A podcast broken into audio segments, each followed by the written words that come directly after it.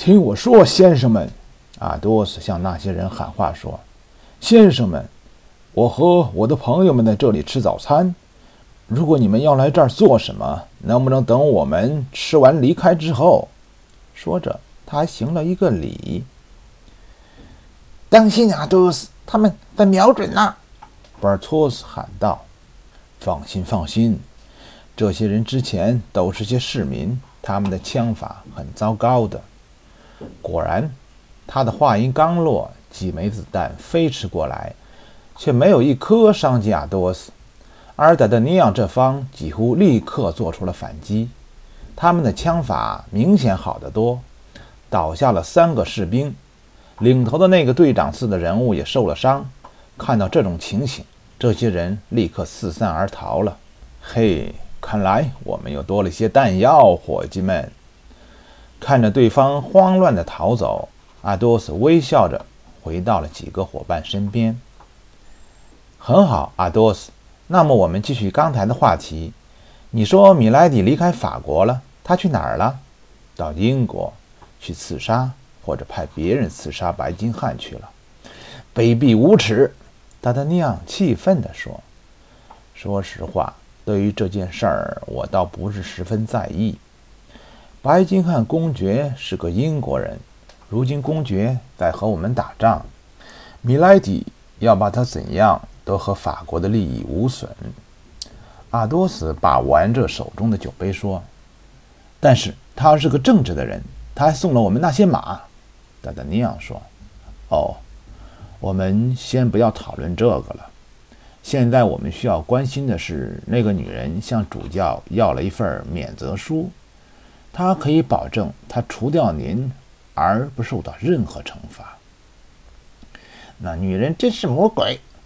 博尔托斯和阿拉米斯一边分一只烧鸡，一边说：“不过不用担心，我的朋友，那份免责书现在在我这儿。”阿多斯说着，把从米莱迪那儿拿到的信拿了出来。德德尼昂看着主教的签名，脸色有些苍白。现在他会怎么做？达达尼昂问。不知道。他现在不在法国，但是等他回来，也许会跟主教说，一个叫阿多斯的火枪手抢了他的免责书。到时候，主教也许会把我，甚至我们四个一起抓起来。该死的这个女人！我要拧断她的脖子！博尔托斯吼道。说实在的。这次我同意沃尔特斯的想法，阿莱米斯点头说：“幸好他现在不在法国。”博尔托斯说：“如果他在这儿，我会很不自在。不管他在哪儿，我都很不自在。”达达尼昂说：“快拿起武器！”格林莫突然喊道：“这一次来的可不是市民组成的士兵了，而是驻守在城里的士兵。”大概有二十五人。我们是不是应该回营地？博尔托斯说：“双方人数相差太多了，不能回去。我们还有重要的话要谈。再说，一个小时还没有到。”阿多斯说。“但是我们要怎么做？”阿拉米斯问。“很简单，我们一直开火，直到我们的弹药打完。”然后等他们冲到冷堡下面的壕沟里之后，我们就把这堵奇迹般没有被炸塌的墙推倒。这主意真妙，多斯，你真是一个天生的军事家。”博尔托斯赞赏地说。“好了，先生们，让我们开始战斗吧。”几个人说着，各自拿起枪开了火。对方的四个士兵应声倒下了。随后，按照阿多斯的计划。他们打光了子弹，推倒了墙，没有被砖块砸死的两个幸存士兵一瘸一拐地逃走了。很好，我们圆满解决了。一个小时也到了。阿多斯满意的点点头。我想我有个主意，也许我应该再去英国一次。达达尼昂说：“您不能去。”阿多斯冷冷地说：“我们现在是交战方。”上次您去英国的时候，白金汉公爵是我们的朋友，而不是敌人。而您现在去，就会背上谋反的罪名。哦，您说的对，达达尼亚认同的沉默了。但是我也有一个主意，博尔托斯说：“这个米莱迪不认识我，我去接近他，然后把他杀了。”哦，博尔托斯这个主意倒是可以考虑考虑。阿多斯说：“等等，你们听，城里面在打紧急集合鼓。”阿拉米斯打断了他们：“他们不会是派了一个团来对付我们吧？”阿多斯说：“那么您打算和一个团对抗吗？”博尔托斯问。“为什么不呢？”阿多斯回答。“格里莫，你去把这些尸体摆在墙边，让他们握着枪，把帽子给他们戴上。”我想，我懂您的意思了，真了不起，达达尼昂说。阿拉米斯也在一旁点头表示赞赏，只有博尔托斯摸不着头脑，这是要做什么？他问。但是阿多斯并没有回答他。我记得你说过，米莱迪还有一个小叔子，不过那个小叔子并不十分喜欢他。是的，达达尼亚回答。他叫什么？温特勋爵。我想他现在已经回英国了。他是英国人，这正是我们需要的。我们应该告诉他，米莱迪打算在英国杀一个人。我相信他就会知道怎么做了。您真是太聪明了，这么做就不用我们动手了。正说着，敌方的队伍已经越来越逼近冷堡了。这时，格里莫已经把尸体都摆在了墙边，他们有的握着枪。有的拿着剑，十分逼真。做得好，格雷莫。不过现在我们该走了。照这个情形看，对方来了大概一个军，再留在这里太不明智了。一个小时早就到了，我们走吧。当他们已经走出冷堡，远离了火枪的射程范围时，身后突然传来一阵枪响。这是怎么回事？巴尔托斯回头看着冷堡问。他们在向什么开枪？冷堡里的死人，阿多斯笑着回答。他们也许还会派人去谈判呢，直到发现那些都是我们用死人跟他们开的玩笑。他们已经伤害不到我们了。他们回到了法国人这边，看热闹的人群中欢呼阵阵，迎接他们胜利归来。这一个多小时里发生的事儿，不但传遍了营地。甚至还传到了主教的耳朵里。发生了什么事儿？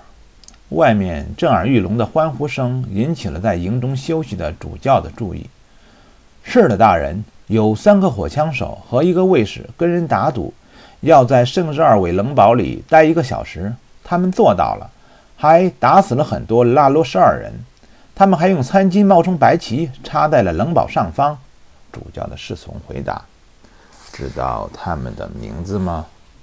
他们是阿多斯、阿拉米斯、博尔托斯和达达尼昂先生。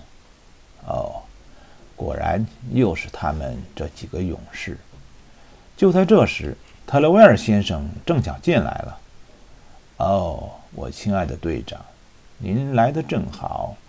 您的手下真是英勇无敌呀！”主教衷心的赞美说。已经了解了事情始末的特勒维尔先生十分得意地笑了。谢谢您的夸奖，大人。我刚听说了那餐巾的事儿，我会叫人给他用金线绣上花纹，然后让您做火枪队的队旗。这块餐巾绝不平凡。非常感谢您，大人。但是要知道，达达尼昂并不是我队中的，这奖赏对国王卫队不公平。既然如此，就让他到您队里去吧。他们四个人生死相交，实在不应该拆散他们。主教说。当晚得知这一消息的四个伙伴大喜过望。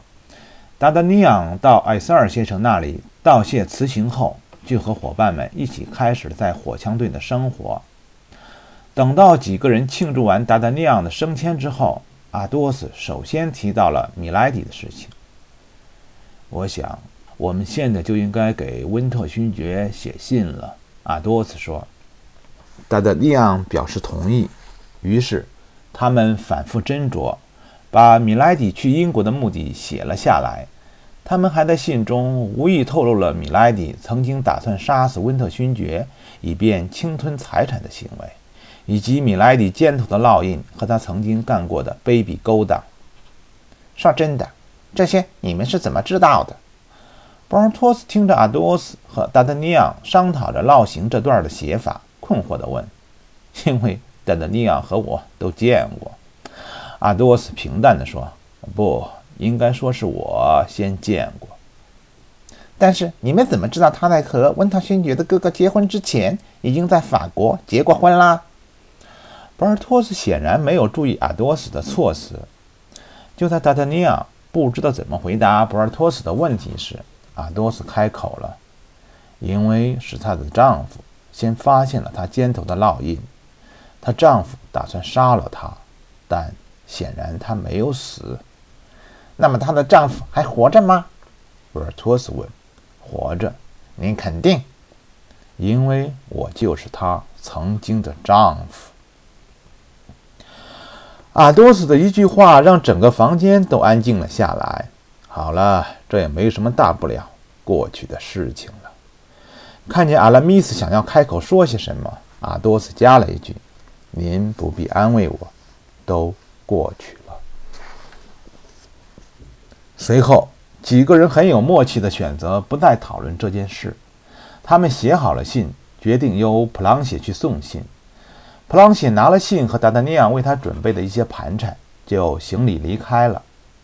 大概过了一个星期，普朗西又回到了达达尼昂家，带回了温特勋爵的回信。回信很短，写着：“谢谢，请放心。”阿多斯他们看完了之后。就怕它放在火上烧了。